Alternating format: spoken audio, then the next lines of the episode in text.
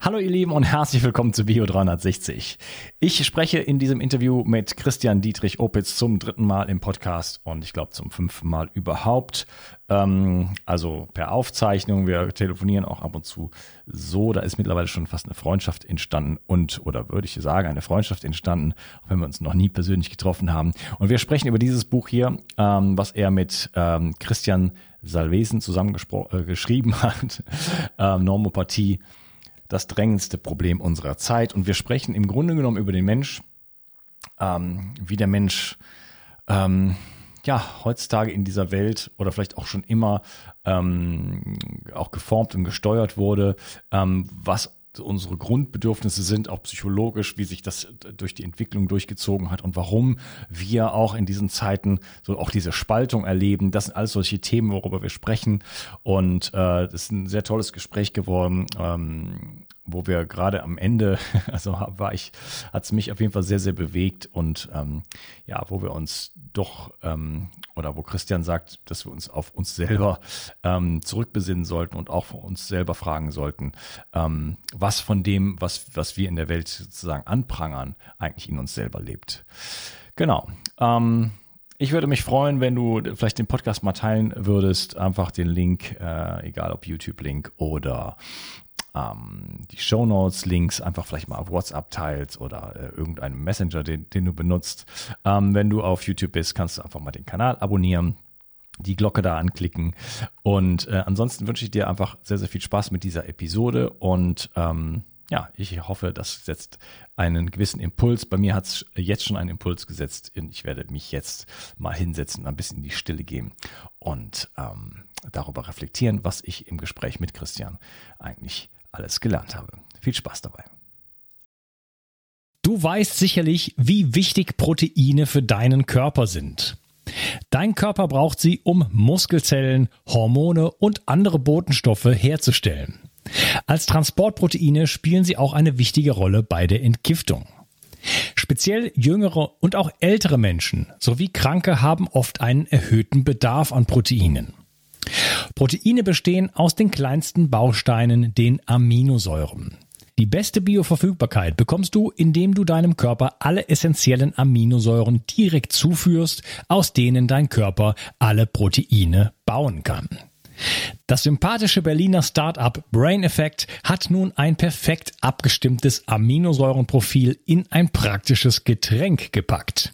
Also keine Pillen mehr, sondern einfach ein praktischer Drink für jeden Tag. Complete Aminos deckt den Bedarf aller essentiellen Aminosäuren ab, so wie die Weltgesundheitsorganisation es empfiehlt. Perfekt für alle, die zu wenig Protein über die normale Ernährung aufnehmen oder einen erhöhten Bedarf aufgrund intensiver sportlicher Betätigung haben. Complete Aminos ist der perfekte Begleiter für ein gutes Training. Auch Veganern empfehle ich die kompletten Aminosäuren bereits seit langer Zeit. Complete Aminos findest du unter www.brain-effekt.com und mit dem Gutscheincode BIO360 bekommst du satte 20% Rabatt auf alle Einzelprodukte von Brain Effect, Merchandise-Produkte ausgenommen. Also, eine perfekte Proteinversorgung war noch nie einfacher. Den Link findest du in der Beschreibung und in den Show Notes. 360. Zurück ins Leben. Komm mit mir auf eine Reise. Eine Reise zu mehr Energie und fantastischer Gesundheit. Ich möchte dir das Wissen und den Mut vermitteln, den ich gebraucht hätte, als ich ganz unten war. Dabei will ich dir helfen, wieder richtig in deine Energie zu kommen. Zurück ins Leben. Hallo Christian, schön, dass du hier bist. Lukas, freut mich auch. Wir wollen uns über dein neues Buch unterhalten, Normopathie, das drängendste Problem und drängendste Problem unserer Zeit. Das hast du geschrieben mit Christian Salvesen zusammen. Und äh, ja, es geht um den Menschen, es geht um den aktuellen Menschen, auch vielleicht den Menschen, den es schon immer schon gab, da auch da in den Vergleich zu geben.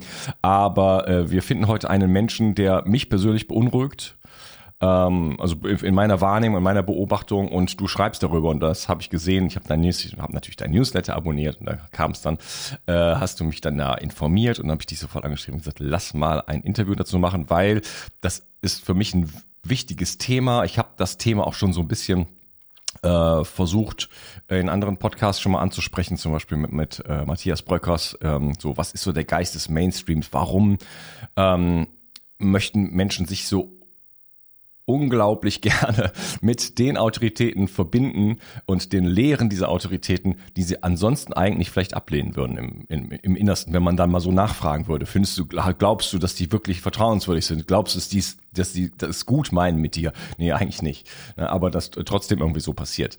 Genau, das so als kleine Einführung. Äh, vielleicht erzählst kurz so ein bisschen was zu dir und dann steigen wir in unser Thema ein. Ja, ich ähm, bin seit 31 Jahren im Bereich ähm, Gesundheit tätig ähm, als Autodidakt. Ich hatte als Jugendlicher gesundheitliche Probleme mit ähm, deformativen Entwicklungen der Wirbelsäule, bei denen mir die Medizin nicht helfen konnte, auch Koryphäen der orthopädischen Medizin nicht. Dafür aber ähm, ein Kampfkunstlehrer aus Indonesien, der nur fünf Jahre zur Schule gegangen ist. Und das hat so ein bisschen mein Denken in die Richtung geprägt, dass Expertise und Konsens ähm, in Wissensdisziplinen nicht immer unbedingt das beste Wissen zu einem Thema zu bieten hat oder nicht unbedingt vollständig ist. Und ähm, das hat mich in die Richtung gebracht, eben auch nach ungewöhnlichen Lösungsansätzen zu suchen für Gesundheitsthemen. Und ich bin bis heute dabei geblieben. Und das Thema Normopathie ist mir im Lauf meines Lebens immer wieder begegnet, zunächst in der Auseinandersetzung mit Medizin und mit Wissenschaft, ähm, aber natürlich auch in meinem ganz persönlichen Leben die nicht so angenehme Entdeckung, dass das, was wir an gesellschaftlichen Missständen immer relativ leicht identifizieren können, wenn wir mal bestimmte Zusammenhänge verstanden haben, dass wir das auch alle in der mikrokosmischen Version in uns selber tragen. Ja, das ist ähm, für mich auch ausgesprochen wichtig in der Auseinandersetzung mit dem Thema. Und so kam es dann dazu, dass letztes Jahr Christian Salvesen mich anschrieb, ähm, als ich ein Newsletter mit dem Titel Normopathie rausgeschickt habe und mich gefragt hat, ähm, ob wir zusammen ein Buch dazu gestalten wollen. Das haben wir dann gemacht. Die Zusammenarbeit lief hervorragend und nun ist es da. Und ja, ich hoffe damit Menschen zum Nachdenken anzuregen. Ja, äh, kannst du kurz was zu Christian äh, Salvesen sagen? Der ist jetzt nicht hier. Ja, Chris, Christian Salvesen, den ich übrigens vor diesem Buchprojekt persönlich noch gar nicht kannte, ist ein ähm, sehr interessanter und sehr vielseitiger Mensch. Er hat äh, Musikwissenschaft studiert äh, und Philosophie. Er ist äh, seit Jahrzehnten als äh, Journalist freischaffend tätig und hat sich in sehr viele Bereiche reingearbeitet. Er hat schon äh, Bücher geschrieben über spirituelle Themen ähm, in Anlehnung an, an Eckhart Tolle und ähm, ähnliche Denkweisen. Er hat schon mal ein Buch geschrieben um, ähm, über Gentechnik und ähm, ja, hat eine, wie ich finde, wunderbare Gabe, Zusammenhänge zu erfassen und in Sprache auszudrücken hat ein riesengroßes Wissen zu den Bereichen Psychologie und Kunst und Kunstgeschichte und war insofern für mich äh, ein, ein wunderbarer Partner in der Gestaltung dieses Buches. Und eine Qualität, die ich auch sehr an ihm schätze, ist die Fähigkeit, Dinge klar zu benennen, also ein klarer Geist und dabei sehr viel Herz und ähm, er verkörpert einfach sichtbar, dass man Missstände kritisieren kann und dabei würdevoll und freundlich bleiben kann. Das ist auch etwas, was ich sehr an ihm schätze. Ja, das ist ja eine Challenge auch heutzutage, der, der sich viele von uns begegnen, ähm, dass man Dinge kritisieren kann gegen so eine äh, gewisse Ignoranz vielleicht auch, aber das noch in der Liebe zu tun ne, und im, in, in der Empathie zu tun, weil ansonsten bringt sowieso gar nichts. Ne. Ja, ähm, was, was heißt denn, was verstehst du denn unter Normopathie eigentlich? Ja, der Begriff Norm und Pathie krankhaft sagt es ja eigentlich schon ganz gut. Unter Normopathie verstehe ich diese große Bereitschaft des Menschen für das Gefühl von Zugehörigkeit, für Konformität, sehr viel Offensichtliches zu verdrängen oder ähm, ein aktives, gesundes Hinterfragen gar nicht erst aufkommen zu lassen. Und wir alle brauchten das als Überlebensstrategie in unserer Kindheit. Wir werden halt nicht wie manche Reptilien, die aus dem Ei schlüpfen und auf sich allein gestellt sind und das auch können, als eigenständige Wesen geboren. Wir sind von Zugehörigkeit abhängig für unser Überleben. Und wenn wir jetzt nicht die absolut perfekte Kindheit hatten mit absolut perfekten Eltern, dann haben wir mit Sicherheit für dieses Gefühl von Zugehörigkeit in unserem Stamm, in unserem Clan, in unserer Familie, wo auch immer, später dann in anderen sozialen Netzwerken, Kindergarten, Schule, im Freundeskreis und so weiter, dann haben wir sicherlich alle früh damit begonnen, manchmal Dinge zu akzeptieren, bei denen unser erstes Bauchgefühl vielleicht gesagt hat, hey, Moment mal, das kann so nicht sein. Oder wir haben uns an Trends angepasst, wir haben uns an Formen von Selbstausdruck angepasst. Ich meine, wie viele von uns haben haben Moden, haben Trends mitgemacht, weil die cool waren, weil das dazugehörte und so weiter und so fort, Verhaltensregeln angenommen, um dazuzugehören. Und das ist eben im Menschen eine Notwendigkeit für eine längere Zeit im Leben, im Grunde genommen für einen Großteil der Zeit, in der wir uns ja erstmal körperlich, neurologisch und psychologisch entwickeln und reifen und wachsen. Und natürlich gehen solche prägenden Mechanismen im Erwachsenenalter nicht einfach weg, nur weil wir mit der Entwicklung der Ratio im Lauf der Zeit die Fähigkeit entwickeln, Dinge zu hinterfragen. Heißt es ja nicht, dass wir von dieser Fähigkeit auch ausreichend Gebrauch machen. Da überstimmen dann oft diese recht primären Überlebensinstinkte, das rationale Denken. Und das führt dann zu dem kollektiven Phänomen von Normopathie, was bedeutet, dass Menschen fähig sind, wenn man sie entsprechend beeinflusst, Dinge zu tun, die ihnen selbst schaden, Dinge zu tun, die der Allgemeinheit schaden und diese Dinge sogar als Notwendigkeit zu betrachten und Menschen auszugrenzen, die nicht mitmachen wollen. Ja, Du hast ja schon sehr, sehr viele Dinge angesprochen. Also Zugehörigkeit, äh, das ist klar, das ist, ähm, wir haben ja immer, der Mensch ist ja kein Einzelgänger, kann er gar nicht sein, ist so schwach, der hat in der Natur keine Chance, er kriegt keine Wurzel aus dem Boden gebuddelt, so richtig, ähm, ohne äh, wenigstens ein Werkzeug zu haben, er kann kein, kein Tier essen, er hat die, nicht die richtigen Zähne dafür, also er braucht auf jeden Fall immer äh, Leute, die mit ihm jagen und dann braucht man ein Feuer und Werkzeug und so weiter bevor wir diese Werkzeuge überhaupt entwickelt haben, also bevor der erste Mensch irgendwie zwei Steine zusammengeschlagen hat und dann plötzlich einen messerscharfen Keil hatte, äh, war auch die ganze Entwicklung des Gehirns und so weiter stagniert über Millionen von Jahren und plötzlich ging es dann erst richtig los. Also Gemeinschaft ist immer äh, schon ganz, ganz wichtig gewesen. Und die Zugehörigkeit zu dieser Gemeinschaft, die muss natürlich äh, auf jeden Fall, also hundertprozentig äh, da sein, weil ansonsten äh, ist man tot quasi. Ne? Das ist so wie wenn eine Herde irgendwie, keine Ahnung, plötzlich ein Elefantenbaby irgendwo weg ist, dann ist das auch weg. Also dann, dann äh, ist vorbei. Ne? Da äh, die Zugehörigkeit muss und die Sicherheit der, der Gemeinschaft muss auf jeden Fall äh, gewährleistet sein. Das heißt, das ist ein Millionen Jahre altes Programm was ähm, in uns ist. Und trotz aller Ratio, wie du gesagt hast, ähm, die wir ja irgendwo auch haben, scheint das so in uns drin zu sein, dass das auch aktiviert wird oder werden kann. Können wir uns später darüber unterhalten, ob das auch bewusst aktiviert wird. Aber äh, de, facto ist es so, dass ähm, das dazu führt, dass ja viele Menschen einfach wirklich nicht die Dinge hinterfragen, obwohl sie dazu absolut fähig wären. Ja, das ist ja, glaube ich, etwas, da werden jetzt sicherlich viele auch hier ähm, das jetzt genau wissen, was ich meine. Also ähm, es, auch in meinem eigenen Bekanntenkreis gibt es Menschen, die absolut äh, intellektuell mit mir auf einer Höhe sind oder weit darüber hinaus, aber äh, nichts hinterfragen in dem Sinne. Oder auf dieselben Informationen schauen und zu völlig anderen Ergebnissen kommen, die mir, die mir, wo ich denke, das kann doch gar nicht wahr sein. Oder auch Dinge vollständig ausblenden, wo man sagt, guck mal, das ist eine wichtige Information, macht dich das nicht neugierig. Dann wird das gar nicht wahrgenommen. Das ist so wie, als hätte man das nicht gesagt.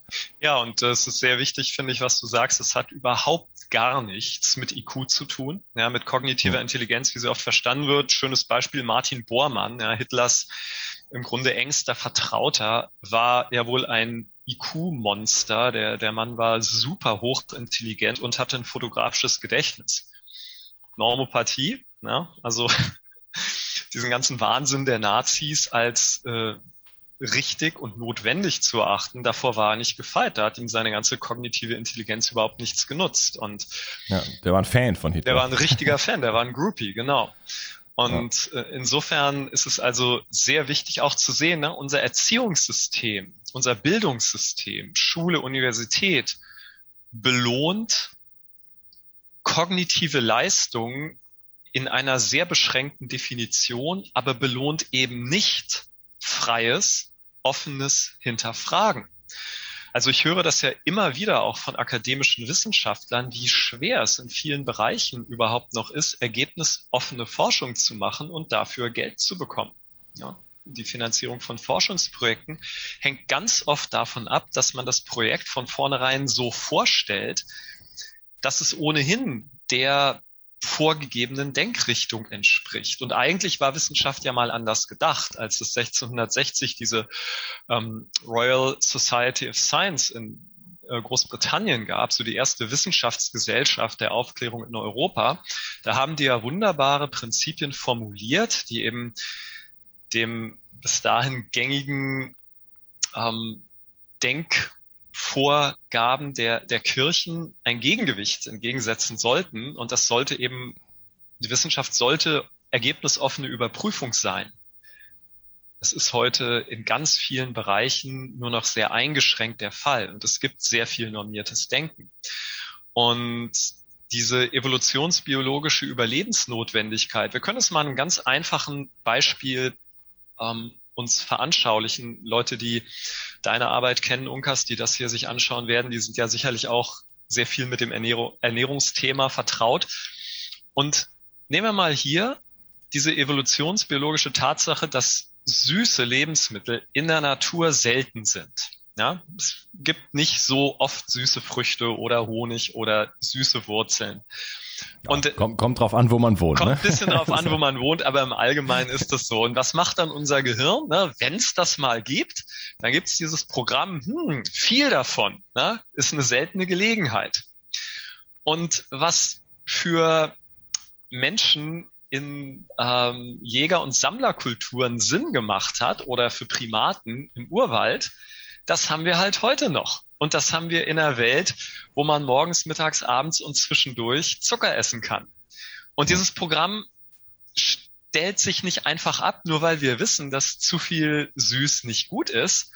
Und von den Mainstream-Menschen, die sich an Zucker überessen, bis hin zu Rohköstlern, die sich an süßen Früchten überessen, eins der Hauptprobleme bei, bei reiner Rohkosternährung. Ja? Hm. Das Programm ist da und ähm, unser Zugehörigkeitsprogramm eben auch. Und es braucht wirklich einiges an aktiver innerer Arbeit, um da Veränderungen zu erzielen. Ja, das ist ein schönes Beispiel mit, dem, mit dem Süßen. Ähm, das, das ist ja so auch eigentlich traditionell, dass die, die also in, in Mitteleuropa die süßen Früchte wie jetzt Äpfel von mir aus oder Brombeeren und so eher so Sommer, Herbst irgendwann kommen, ne, so dass man also Fett einspeichern kann. Ja, das ist auch ein Überlebensprogramm der Natur, so dass man halt dann einfach Fettpolster hat, die man dann im Winter natürlich dann verbraucht und ne, das ist ja gar nicht so schlimm. Da kann man auch eine kleine Fettleber bekommen. So, das wird dann geht dann alles wieder schön weg. Man muss sich ja sowieso die ganze Zeit bewegen und so. Aber das ist natürlich in unserer heutigen Zeit völlig anders und äh, der wichtigste Aspekt, den du genannt hast, Wissen reicht nicht. Ja, äh, wir haben das so drin, äh, dass ja wir ja da große Probleme mit haben in äh, großgesellschaftlicher Weise. Ähm, Jetzt ist ja auch unser Leben auch eigentlich so, wie wir das so gestalten, so als Individuum, als Gesellschaft.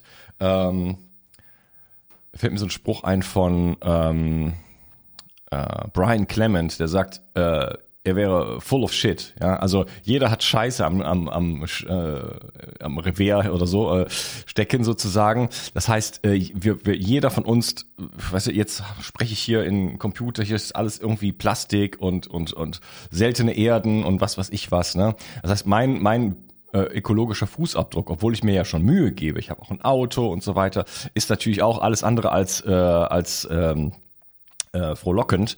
Ähm, das heißt, der Impact, den wir sozusagen haben mit unserem persönlichen Leben, in unserer Gesellschaft, wie, wie wir das alles hier so gestalten, das ist ja nicht unbedingt konstruktiv, sondern da sind sehr, sehr viele destruktive Aspekte mit drin. Ja? Und ähm, auch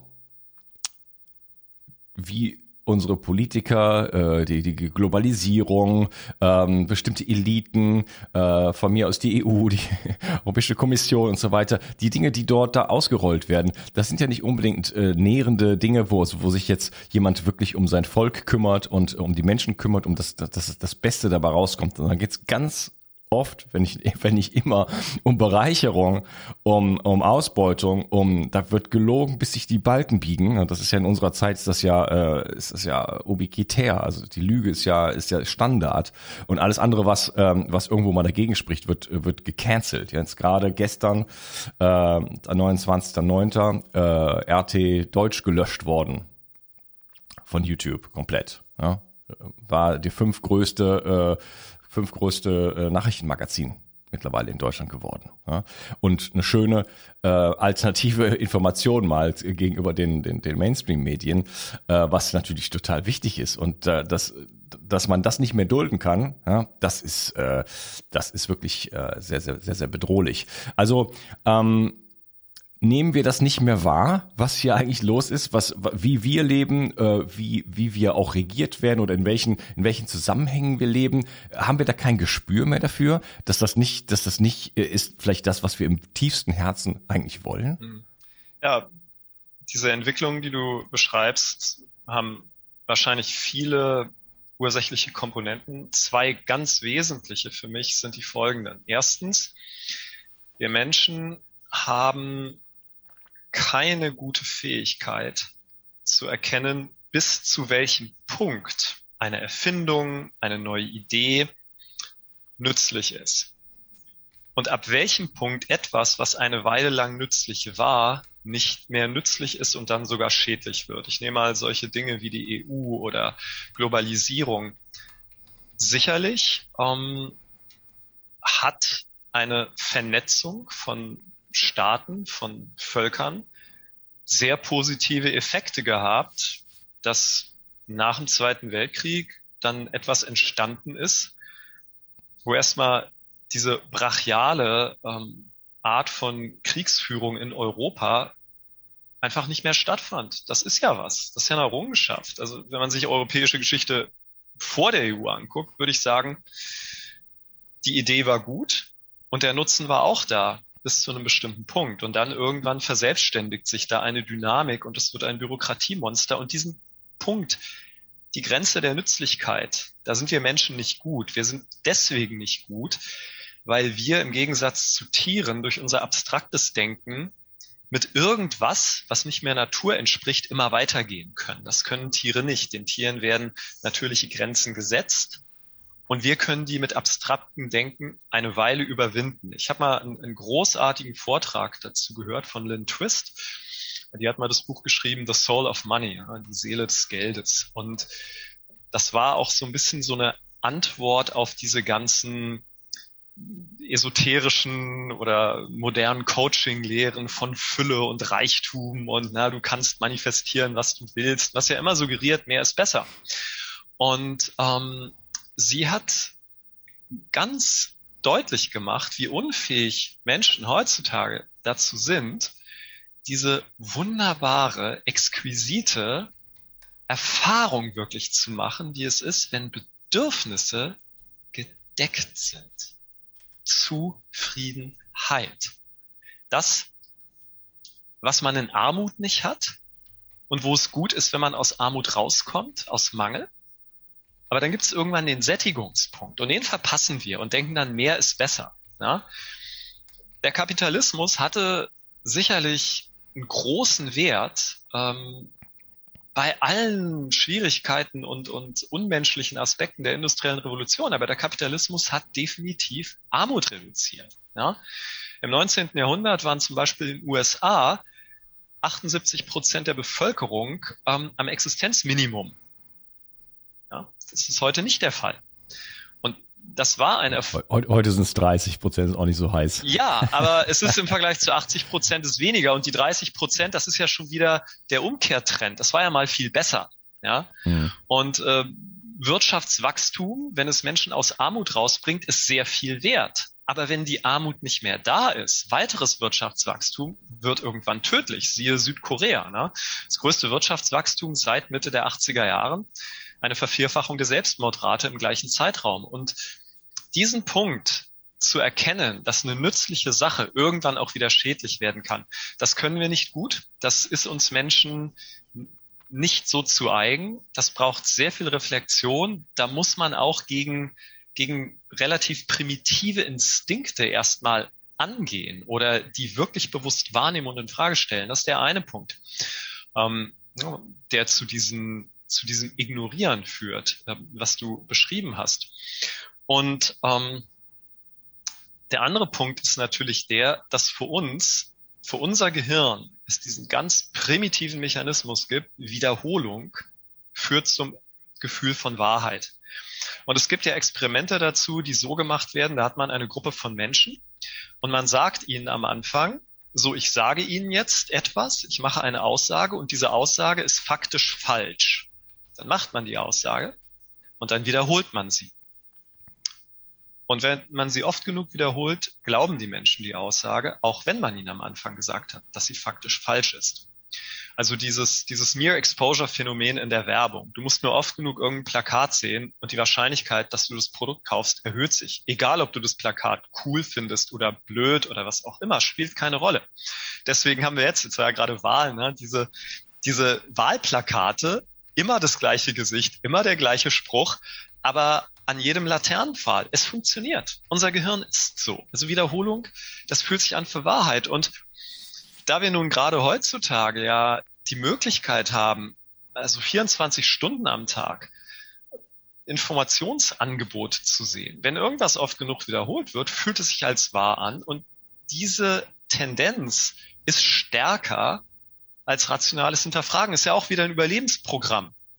Ja, ich musste ja als Baby, als Kleinkind erstmal lernen, was was Wirklichkeit ist, indem eine Erfahrung immer wieder sich wiederholt hat.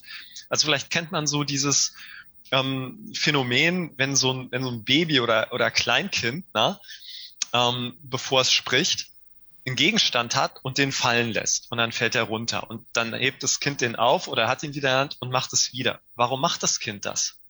Weil das Kind die Wiederholung braucht, um zu sehen, dass das Ding wirklich immer runterfällt. Denn wenn ich noch neu in dieser Welt bin, könnte es sein, ja, wenn ich es jetzt loslasse, könnte es ja auch hochfliegen. Ja? Ich habe ja einfach noch nicht dieses Wissen. Dieses Wissen kommt durch Wiederholung. Und durch Wiederholung, dass ich jeden Morgen aufwache, dass jeden Abend die Sonne untergeht, dass da immer meine Eltern sind, dass wenn ich Hunger habe und ich esse, der Hunger weg ist. Also diese, dieses Lernen durch Wiederholung, was wiederholt wird, ist wirklich, das ist ausgesprochen wichtig, zunächst einmal, aber irgendwann, wenn dann Sachen wiederholt werden, die nicht unbedingt wahr sind, dann haben wir ein Problem damit. Ja, super schön. Was wiederholt wird, ist wirklich, das ist, äh, nimmt meine nächste Frage vorweg. Aber ähm, ich kenne das selber, ähm, wenn ich so zurückblicke, so bestimmte Moden, die es gab ähm, Löcher in den Jeans oder äh, Birkenstockschuhe oder Crocs oder irgendwelche Sachen, Vanillahose, keine Ahnung, so in den 80ern, wer das noch kennt. Äh, gab immer irgendwelche Trends, die dann plötzlich Mode waren. Ich habe mir das angeguckt, so, bäh, das finde find ich gar nicht gut. Und dann ein Jahr später habe ich dann auch sowas gehabt. Dann habe ich mich da so dran gewöhnt, dass da war das dann ganz normal für mich. Ja. Äh, so einfach nur eine kleine Beobachtung von mir, dass es einfach, dass die reine Wiederholung ja schon reicht. Ne? Und dann ist das, ist das normal und dann sieht das auch plötzlich okay aus. Ne? Also auch mein Geschmack ändert sich dann offensichtlich. Ja, ich wollte mit dir ein bisschen über Propaganda sprechen, weil ähm, deswegen, da bist du jetzt gerade schon stark eingeschwenkt, äh, weil das ich aus meiner Perspektive leben wir in einer Zeit der uneingeschränkten äh, Propaganda auf allen auf allen Kanälen. Ähm, es ist immer nicht so populär, wenn man irgendwie, das, wenn man äh, das ähm, Nazi-Regime ranzieht und so weiter. Aber Goebbels hat zum Beispiel den Spruch geprägt, man muss eine, eine Unwahrheit nur hundertmal wiederholen und dann wird sie zur Wahrheit. Das ist genau das gleiche äh, letzten Endes, was du auch sagst. Ähm, und er war ja sozusagen Propagandaminister. ähm, und damals gab es ja noch gar nicht so viele Möglichkeiten eigentlich. Ne? Da gab es dann das Radio und das war es eigentlich. Zeitung gab es dann noch. Ne? Äh, heutzutage, wie du eben schon gesagt hast, äh, 24-7 äh, aus, aus, auf allen Kanälen wird, wird man ähm, mit Informationen oder mit, mit, mit Bildern und so weiter versorgt. Ähm, auch jetzt, was natürlich das ganze C-Thema angeht, kommen natürlich die äh, ganz bestimmte Bilder dort, ähm, so wie es auch ganz losging, Bergamo und so weiter. Aber ähm, auch eine ganz massive Auslassung. Ne? Wie jetzt zum Beispiel auch das Löschen von richtig vielen großen Kanälen. Also wir sprechen hier von KenFM, Nuoviso, ähm, äh, Rubicon. Also alles, was letzten Endes irgendwo äh, sagt, dürfen wir mal was hinterfragen, wird einfach gelöscht. Ja? Also wenn das nicht Propaganda ist, dann weiß ich es nicht. Ähm, wie, was, wie würdest du, du hast jetzt schon einiges dazu gesagt, aber äh, wie würdest du Propaganda beschreiben? Was sind das noch für Prinzipien und warum funktioniert das so gut? Warum durchschauen die Leute das nicht? Warum ist es nicht so, dass du sagst, das ist Propaganda, da habe ich keinen Bock drauf. Mhm. Das, das, das konsumiere ich jetzt nicht mehr. Ja, ja ich denke, eine äh, Anfangsschwierigkeit besteht darin, was du gesagt hast, äh, die Leute hören nicht so, es nicht so gerne, wenn man das, das Nazi-Regime als Beispiel heranzieht. Und wir sind vielleicht das gewohnt, das Wort Propaganda, eben gerade mit jemandem wie Goebbels zu assoziieren, weil er nun mal Propagandaminister war und weil es ja damals damals sogar diesen Begriff gab. Und dann assoziieren wir vielleicht den Begriff Propaganda mit diesen brachialen, ähm, so unglaublich sichtbar brutalen Regimen wie den Nazis oder Stalin. Aber es geht ja hier um Wirkungsprinzipien, die auf völlig andere Art und Weise umgesetzt werden können aber die gleiche Wirkung haben. Man normiert das Denken einer Gesellschaft in eine bestimmte Richtung. Und das greift dann natürlich genau in diese Überlebensbedürfnisse von Menschen. A, ich will dazugehören, ja. Und ähm, B, es gibt eine ganz klare Grenze des Dazugehörens und des Nicht-Dazugehörens. Und was heute so gut funktioniert, ich finde, das ist ganz exzellent beschrieben von Rainer Mausfeld, einem Kognitionsforscher, auf den ich mich in dem Buch Normopathie auch viel beziehe. Und der hat diesen Begriff geprägt des intellektuellen Sperrgebiets. Dann gibt es eben Schlagworte, da musst du nur einmal Rechtspopulist sagen und die Diskussion ist vorbei, denn mit einem Rechtspopulisten diskutiert man ja nicht. Und was der zu sagen hat, das hört man sich ja auch nicht an. Oder heute sagt man auch ne, Querdenker oder man, man nimmt einfach so ein Schlagwort. Und dann ist die Diskussion vorbei. Also es gibt ja, ich nehme jetzt Beispiele aus den USA, ja, wo ja auch diese Woke Culture im Moment extrem aktiv ist, ne, also diese politische Überkorrektheit.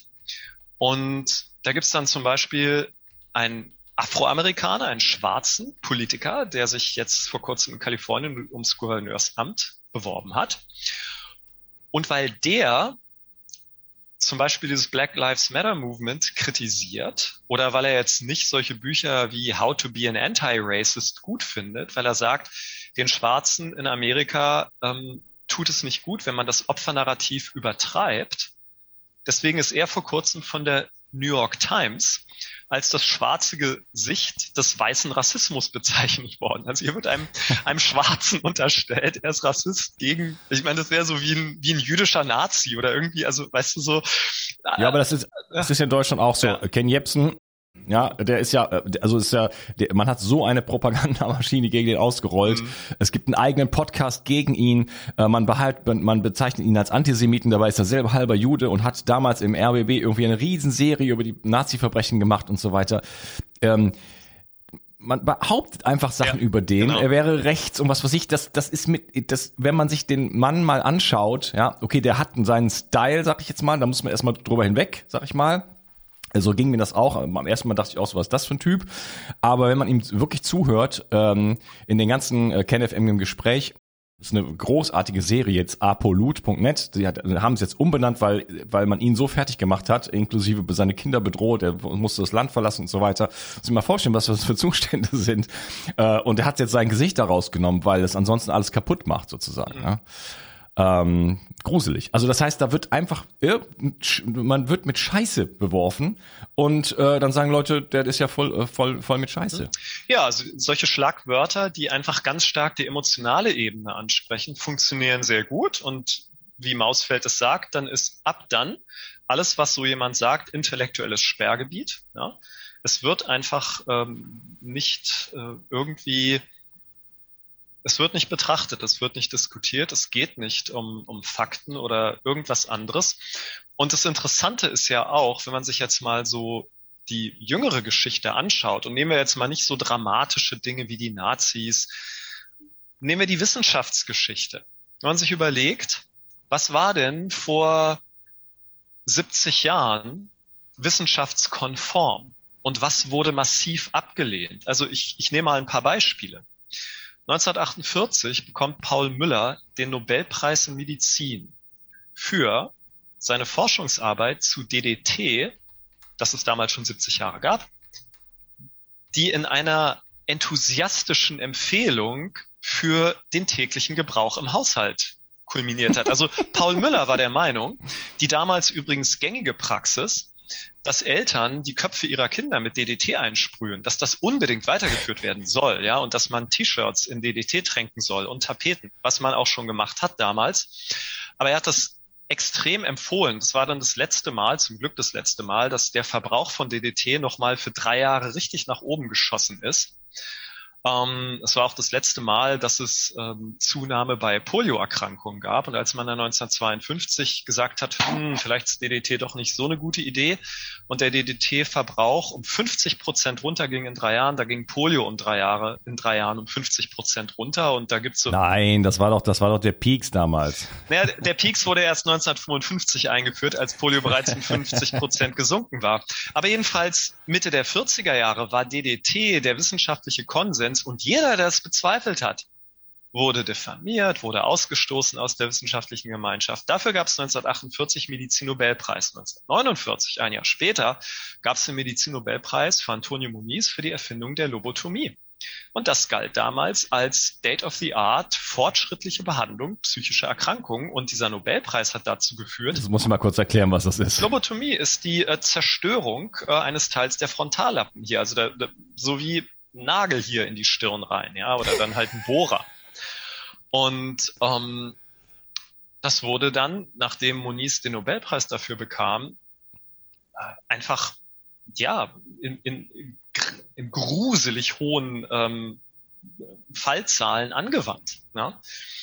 Und das galt 1949 als so anerkannt, so also akzeptiert. Es, es gab den Nobelpreis. Ich meine, mehr Akzeptanz gibt's wohl nicht in der, im wissenschaftlichen Konsens.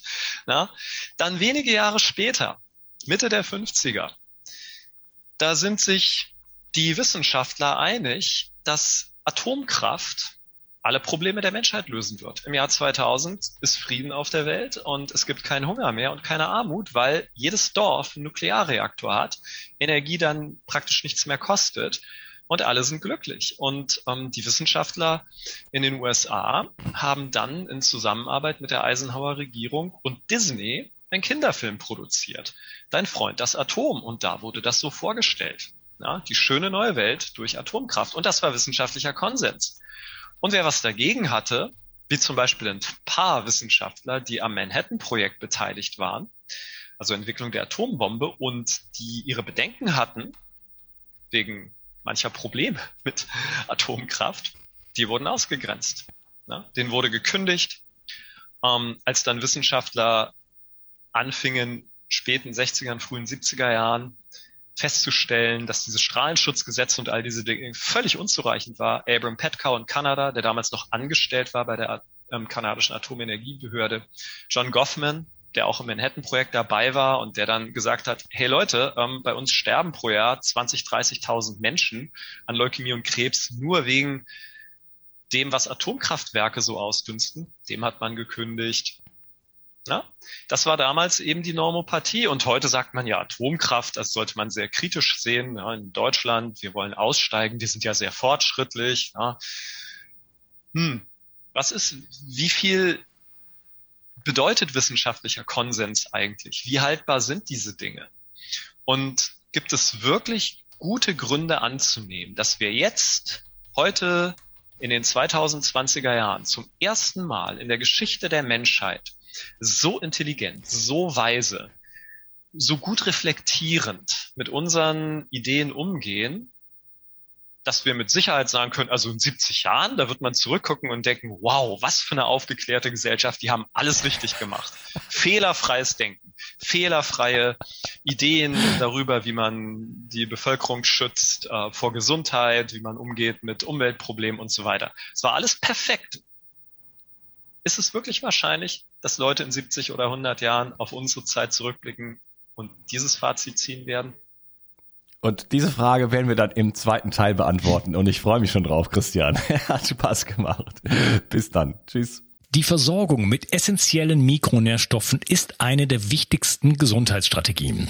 Du brauchst sie für den Energiestoffwechsel in den Mitochondrien, für deine Entgiftung und normalen Stoffwechselfunktionen. Dabei ist es heutzutage schwieriger denn je, diese Mikronährstoffe über die Nahrung aufzunehmen. Dazu kommt noch, dass wir heutzutage durch die vielen Stressfaktoren, denen wir ausgesetzt sind, einen höheren Bedarf haben.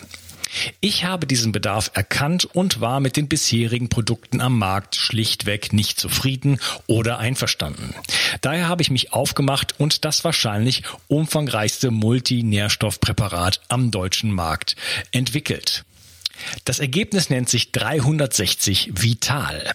Und dieses Produkt enthält alle wichtigen Vitamine in der richtigen Form und Dosierung, zahlreiche wichtige Mineralstoffe, Pflanzen- und Heilpilzextrakte, Antioxidantien wie zum Beispiel Astaxanthin und Resveratrol, Coenzym Q10, 50 Milliarden darmaktive Bakterien und vieles mehr. Dabei habe ich natürlich auf die höchste Rohstoffqualität geachtet und darum enthält 360 Vital zum Beispiel keinerlei Zusatzstoffe. Das liegt alleine auch schon daran, dass gar nichts mehr in die Kapseln hineingepasst hätte. Mit 360 Vital bekommst du also eine Grundversorgung für deine Mitochondrien und aktivierst deine körpereigenen Entgiftungsfunktionen und deinen Stoffwechsel. Daher ist 360 Vital auch ein Grundelement in meinem Entgiftungsprotokoll richtig entgiften. Mit 360 Vital ersetzt du praktisch alle Nahrungsergänzungsmittel in deinem Schrank und bekommst alles in höchster Qualität und erleichterst damit dein Leben. 360. Zurück ins Leben. Komm mit mir auf eine Reise. Eine Reise zu mehr Energie und fantastischer Gesundheit. Ich möchte dir das Wissen und den Mut vermitteln, den ich gebraucht hätte, als ich ganz unten war. Dabei will ich dir helfen, wieder richtig in deine Energie zu kommen. Zurück ins Leben.